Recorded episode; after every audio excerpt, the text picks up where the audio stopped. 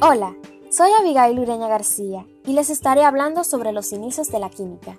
Esta abarca un periodo de tiempo bastante amplio, que va desde la prehistoria hasta el presente, y está ligada con el desarrollo de la cultura de la humanidad y el conocimiento de los procesos naturales.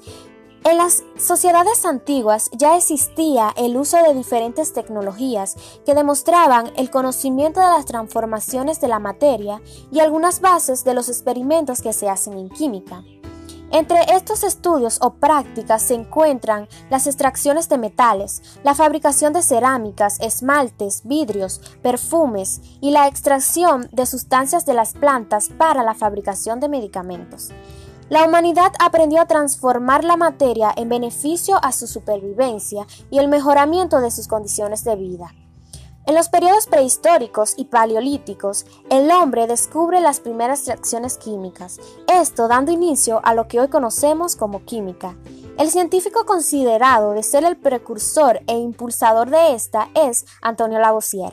Espero que esta información les haya gustado y servido para su aprendizaje. Gracias.